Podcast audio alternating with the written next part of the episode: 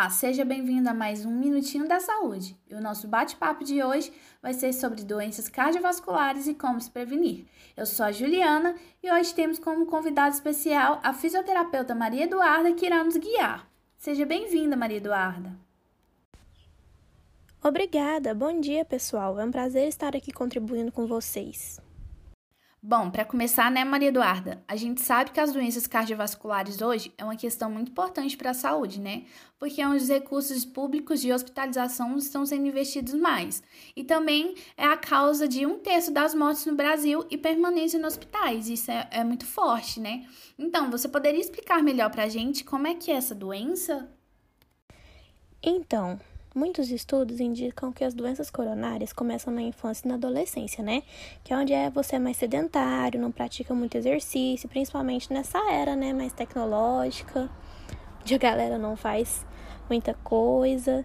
E ainda tem uma dieta rica em gordura, né? Isso aumenta a concentração de colesterol total, triglicerídeos, LDL, HDL, e isso vem crescendo com a idade. Essa doença, ela resulta na obstrução das artérias coronárias, que são os vasos sanguíneos que vão irrigar o coração. E aí, essa obstrução é, acho que é comum, né? A maioria já ouviu falar. Ela é a aterosclerose. A aterosclerose, então, ela vai estar tá ligada à doença arterial coronariana? Sim.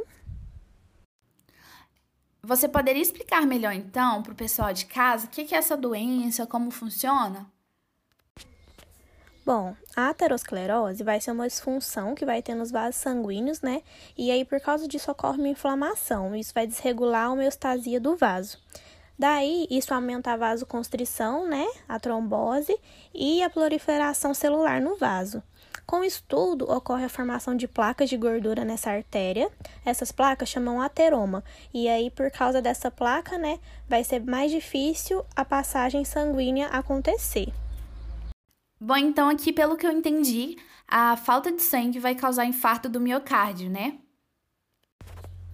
Isso, isso mesmo. O músculo vai ter uma má irrigação, né, por causa dessa obstrução, e aí o sangue presente não vai ser suficiente para a intensidade de trabalho que o coração realiza, né?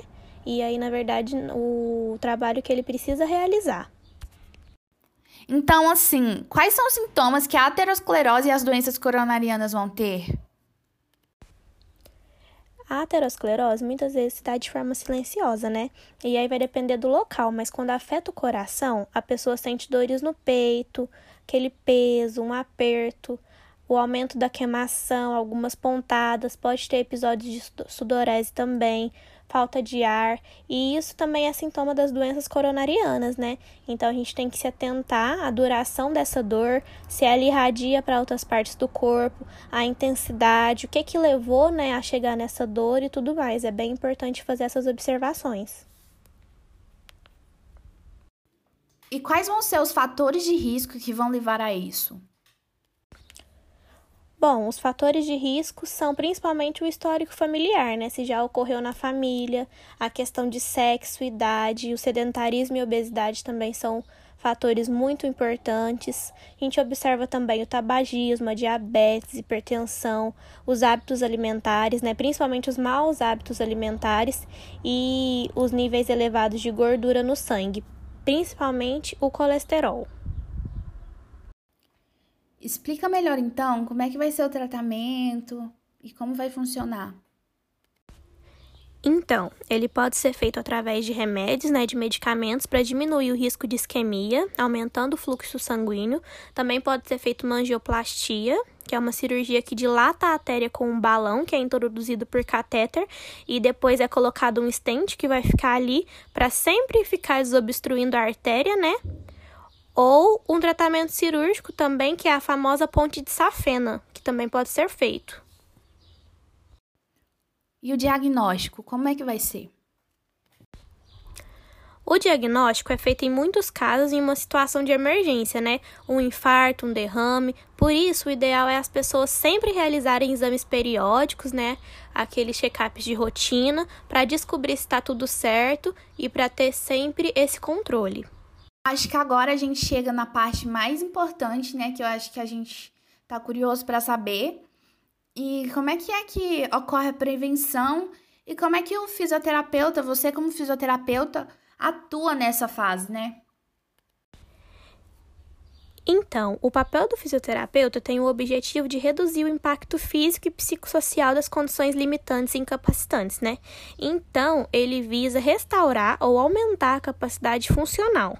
Isso geralmente é feito através de exercícios físicos e metabólicos que vão aumentar a circulação, melhorar a respiração e, consequentemente, diminuir, por exemplo, a hipertensão arterial, que é um fator decisivo e um fator de risco para a aterosclerose. Além disso, o fisioterapeuta também atua na prevenção primária, né? Distribuindo as informações necessárias através de panfletos, exposições, educando e conscientizando os pacientes sobre os hábitos de vida, alimentação, consumo de cigarro, práticas de exercício, evitando sal, evitar comidas gordurosas. São essas informações básicas, né? E aí, junto, pode ser realizado exercícios respiratórios, de reequilíbrio muscular, proprioceptivos, é, exercícios de equilíbrio mesmo, coordenação motora, e aí isso tudo vai ajudar a criar um equilíbrio na vida do paciente, né? Ele também pode atuar nos hospitais depois das intervenções, ajudando a prevenir o risco de trombose e tudo mais, fazendo também exercícios com o paciente para aumentar né, e melhorar a função cardiovascular, a resistência daquele paciente, né, para fazer com que ele consiga se restabelecer o mais rápido possível.